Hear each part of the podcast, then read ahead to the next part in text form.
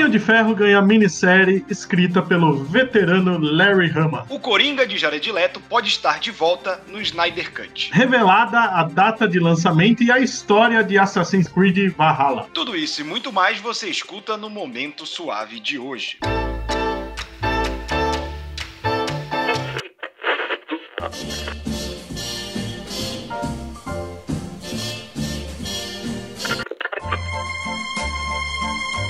Você está ouvindo ao Momento Suave, aqui no LibPlay.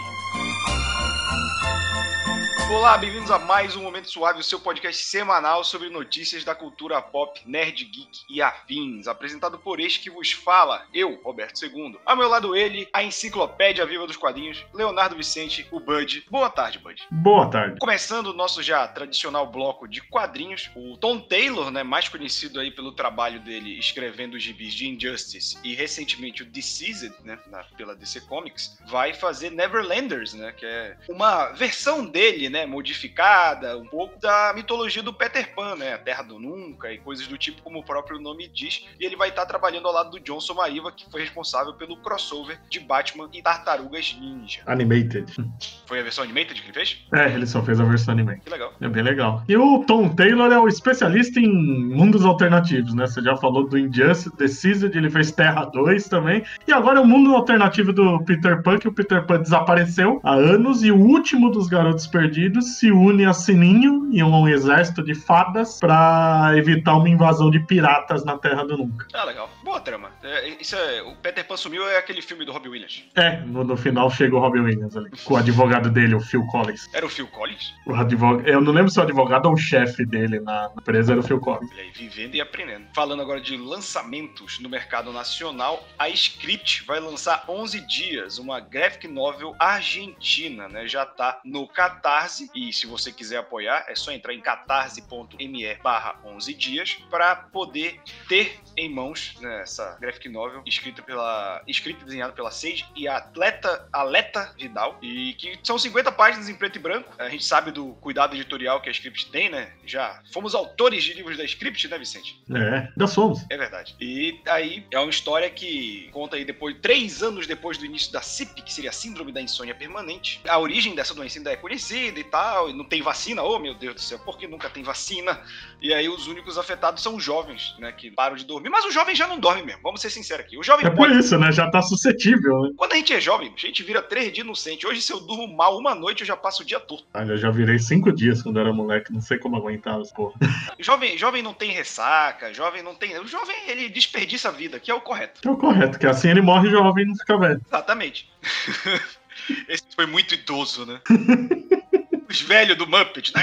Esses jovens ficam desperdiçando a fita. E o nome da graphic novel é 11 dias, porque é o tempo que leva, né, pra desenvolver a doença. Ou melhor, pra pessoa. Eu agora bem lembrado. Se é pra morrer, pra viver, cabeça ruim da porra. Que é o máximo, né? Que alguém consegue sobreviver sem dormir, né? É, é verdade. Todo sentido. Que burro que eu fui. E a gente vai ter mais uma minissérie aí do Punho de Ferro, só que dessa vez pelas mãos do Larry Hama, cara. Larry Hama, pra quem não conhece, quem for mais novo, é um cara que escreveu muita coisa ali nos 80, anos 90. É, pra gente é mais conhecido pelo Wolverine que ele fez, ele desenvolveu muito do universo do Wolverine ali nos anos 90. É, e nos Estados Unidos ele também é muito famoso pelos quadrinhos do G.I. Joe, né? Lá a galera ainda consome muito G.I. Joe e ele é bem conhecido por conta de Ele escreveu a série inteira da Marvel, que teve uns, acho que 100 números, ou 200, não lembro, era um número redondo. E depois a IDW retomou essa série, adivinha quem foi escrever? Ele tá até no segundo filme, ele aparece.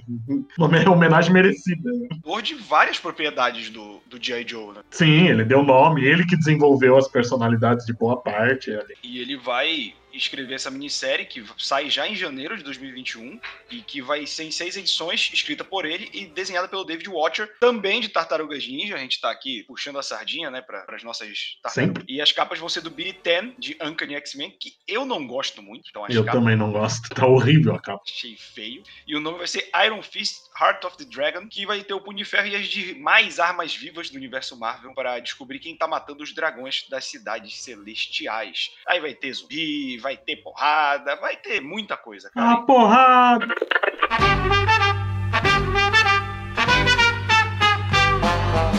Passando pro nosso bloco de cinema e séries, o Michael B. Jordan tá produzindo o filme do Super Choque. Essa notícia foi muito compartilhada aí, a galera ficou realmente animada. O Super Choque, que é um herói que ele é quase aquele fenômeno Caverna do Dragão, é, porque ele fez sucesso nos Estados Unidos, mas o sucesso aqui no Brasil é muito maior, muito por conta das reprises, né? O horário de almoço. É, essa é, a, o diferencial, né? Lá não teve tanta reprise, tipo, não deve ter tido metade do que teve aqui, né? Super Choque passa até hoje no SBT, cara, se duvidar. É, passa. Super Choque, X-Men Evolution, Liga da Justiça vão passar eternamente. Que bom, mas o, o, Michael B. Jordan declarou que está negociando para produzir um filme adaptando né, o, o personagem, é, que é da Milestone, que tem um acordo com a DC, ele não é da DC. E a Milestone tem passado por uma reformulação né, nos últimos anos, nego, negociação com a DC e tal, e aparentemente esse filme pode dar um, um boom aí, né, para o selo voltar com tudo. Sim, é, janeiro já começam de bis novos, incluindo do Super Shock, que vai ser o chefe, é óbvio, né? E lembrando que uns anos atrás, antes da gente pensar em HBO Max, DC Universe, a Warner anunciou que ia ter um, um streaming da Warner, que eu não lembro o nome agora, que seria com séries. Aliás, que teve algumas séries confirmadas que nunca foram produzidas. Uma era do Super Choque, dos Gremlins, dos Garotos Perdidos, do Mortal Kombat, e no fim nada disso andou. Né? É. É o Warner sendo Warner, né, cara? É, sempre. E também temos notícia de renovação, que a CBS All Access renovou Star Trek Discovery para a quarta temporada e anunciou que a produção já começa agora, dia 2 de novembro, né? Discovery acho que é o produto mais controverso de Star Trek que divide aí os fãs da velha guarda, da nova guarda, mas aparentemente tá fazendo sucesso, tá aí se renovando, né? É, pô, é, o anúncio saiu logo que foi exibido o primeiro episódio da terceira temporada, porque tá indo bem, né? Eu vou dizer que eu gosto muito da série, mas eu achei o começo dessa terceira temporada um porre, mas espero que melhore. É, eu não vejo Star Trek, então. Eu vi o início da. Eu gostei da primeira temporada de Discovery, achei legal. Agora, falando de cancelamento, a série Away, que eu não sei o que é, foi. É, um, é uma série sobre a, a, primeira missão tripulada a Marte, e aí ela é centrada na personagem da Hilary Swank, que é uma mãe, né, que deixa a família para fazer essa missão. Ela é mais drama do que ficção, na verdade. É, e eu gosto que a Netflix ela lança em setembro e já cancela agora em outubro, né, cara? O que foi muito estranho, porque a Netflix costuma demorar mais de um ano, a maioria das vezes, para decidir, né? E o, o pior de tudo, ela ficou quase todo esse tempo, esse um mês desde o lançamento, pouco mais de um mês, no top 10 dos mais vistos no mundo todo. Ninguém entendeu o que aconteceu aí. Nem a Netflix, pelo jeito, né? É, principalmente ela. E agora a gente chega no marco histórico da humanidade, Vicente, porque Velozes e Furiosos já declarou que vai ter o seu fim. Segundo a deadline, a Universal Pictures vai acabar a linha principal do filme Velozes e Furiosos com o 11 primeiro filme. Meu Deus do céu, 11 filmes de Velozes e Furiosos. 12 se contar o spin-off. E aí é, é um fim, mas não um fim, né? Vai acabar a linha principal, aí vão pegar os personagens e ir fazendo o filme separado, aí depois chama o pessoal da linha principal de novo. Ou seja, só vai mudar o nome para continuar vendendo, né? Não, bom, bom e velho, vamos investir em quem dá dinheiro, né, cara? O Van Diesel, a gente sabe que não dá o dinheiro que as pessoas acham que ele dá. De repente você tem um outro filme que é muito melhor, com dois astros bem mais carismáticos do que ele, você vai começar a investir nisso, né? Com certeza. Eu devo falar que o último Velozes Furiosos que eu vi, eu acho que foi o 6 ou o 7. Foi 6? Agora eu não lembro mais. O 6, o 7 e o 8 são tão igual que é duro de, de, de diferenciar. O Jason Statham é o vilão. É o 7. Então foi o 7 o último que eu vi. É legal que o Jason Statham parece o Exterminador do Futuro. Nada fere ele, ele aparece do nada o tempo todo. É o último do Paul Walker, né? É, é verdade. É o último do Paul Walker, é o 7. Mas falando de coisa ruim, a gente tem o Jared Leto de volta no Snyder Cut, segundo rumores aí, né? O Hollywood Reporter falou que o Jared Leto vai participar das filmagens extras do Snyder Cut, da Liga da Justiça. E, cara, é, é meio que bater em cachorro morto, mas a gente já falou em outros programas, a gente fala isso no Mansão N, fala no canal da Hora Suave. Todo esse tipo de refilmagem mostra que nunca teve uma versão do diretor. A gente já tinha comentado isso inúmeras vezes, a gente falou, não, ele mostrou pros, pra, pros estúdios. Cara, uma coisa é uma versão de teste. O Snyder Cut implica que existia um filme pronto. O que, que ele dizia, né? Que era um filme que tava todo corte pronto, só precisava mexer em alguns efeitos. Aí já teve que aumentar aumentar orçamento de efeito, convocar elenco para refilmagem,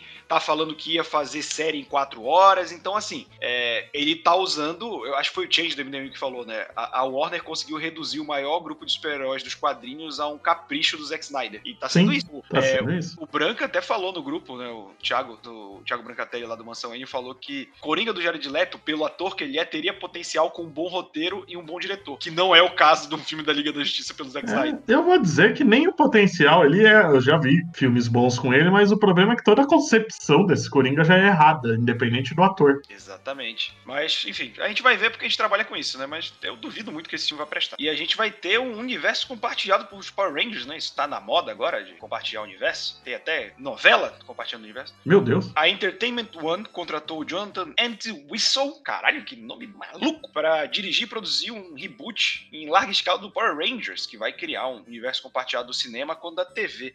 É, cara, isso é legal, porque meio que dá mais uma chance pro filme, que eu vi muita gente elogiando, eu não assisti até hoje, o filme Ele é ruim, mas ele é bom no desenvolvimento do personagem. Ele é um péssimo filme de super-herói e um ótimo filme de adolescente. E, enfim, mas pode aproveitar o que tem de bom nisso, né? Mais o um milhão de, de universo, porque, pelo menos pra, pra minha geração, Power Rangers ele seguiu boas, boas toadas com meio, meio malhação, sabe? Trocando alguém que começa com Mighty Morphin, e eu acho que eles vão trocar depois do Zell, tipo, de, de reiniciar, né? Que aí passou a cada temporada a ser um reinício de, de Power Ranger, né? É, é o único jeito de fazer um universo compartilhado, né? Com várias equipes diferentes, né? Com temática diferente. Esse diretor ele já estava confirmado desde dezembro do ano passado pro, pro novo filme, né? Nos cinemas, que às vezes falavam que era reboot, às vezes falavam que ia continuar com os mesmos atores. E agora eles expandiram a coisa, né? Pra ele produzir e dirigir o que vier, né? Vale lembrar que tinha um rumor, né? Um rumor não, chegou a ser anunciado, mas depois não se comentou mais se vão usar mesmo, de um roteiro que mostraria os Power Rangers viajando para os anos 90, viajando no tempo para os anos 90. Muito original. É, Por que será que é os anos 90, né? Não sei.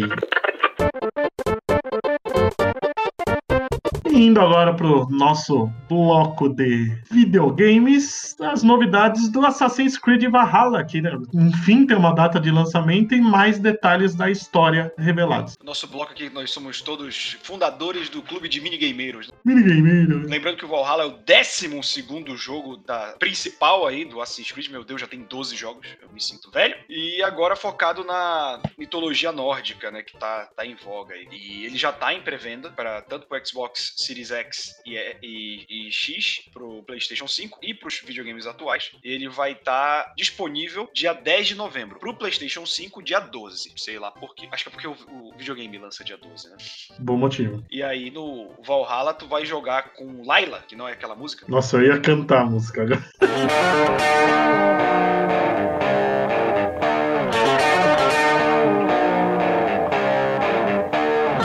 vai. A história, apesar de ser dos vikings, ela vai se passar na, na Inglaterra anglo-saxã, dali mais ou menos por volta do, do ano 800, né? Que é basicamente é porque os vikings estavam viajando pelas ilhas aí, ali da Europa e tal. E é aquele lance, né, do Assassin's Creed, você descobrir que tem toda uma conspiração e a ordem dos assassinos e tal. Eu devo dizer que depois de muito tempo, esse é o primeiro Assassin's Creed que eu realmente tô curioso pra jogar. Tá bonito. Eu, eu gosto, eu só joguei o primeiro até hoje, mas eu gosto muito da mitologia do, do jogo. Eu, eu acho que você tem que pegar um dia, se tiver a oportunidade de jogar a trilogia do 2, né? Porque o 2 teve, teve o 2, obviamente, e ele teve duas, duas sequências que não são numeradas. E, e a trilogia do Ezio, né? Que é o protagonista. É bem legal. Um, um dia, se Deus quiser, se ele não quiser também, que eu não obedeço ele.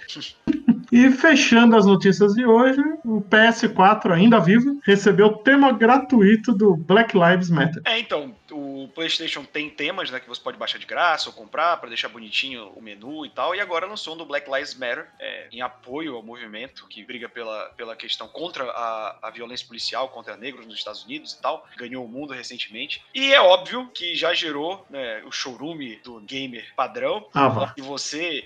Sony, se você lançou um tema do Black Lives Matter, dava no mesmo que ter lançado um da Ku Klux Klan, pois eles são terroristas. É, Já viu, né? Sem comentários, gostaria muito de poder socar todas as pessoas dizem, mas eu iria preso. A gente ficaria mais feliz. Sim, depois triste por estar preso. É verdade. Chegamos ao fim de mais um Momento Suave. Sempre lembrando a você que escuta a gente que essas notícias vêm direto do Fala Animal e quem quiser acessar elas em primeira mão, qual é o endereço, Vicente? É falaanimal.com.br ou nas redes sociais, no Facebook, Instagram como Fala Animal e no Twitter como Fala Animal Site. Lembrando que o Momento Suave é um braço do canal A Hora Suave, youtube.com/barra A Hora Suave, que tem vídeo de série, de quadrinho, de videogame, de cinema, tudo que você pensar tem vídeo lá. Estamos toda sexta-feira aqui no Limeplay, em todos os agregadores de podcast, no Spotify, no Deezer e no Amazon Music. Até semana que vem. Até lá.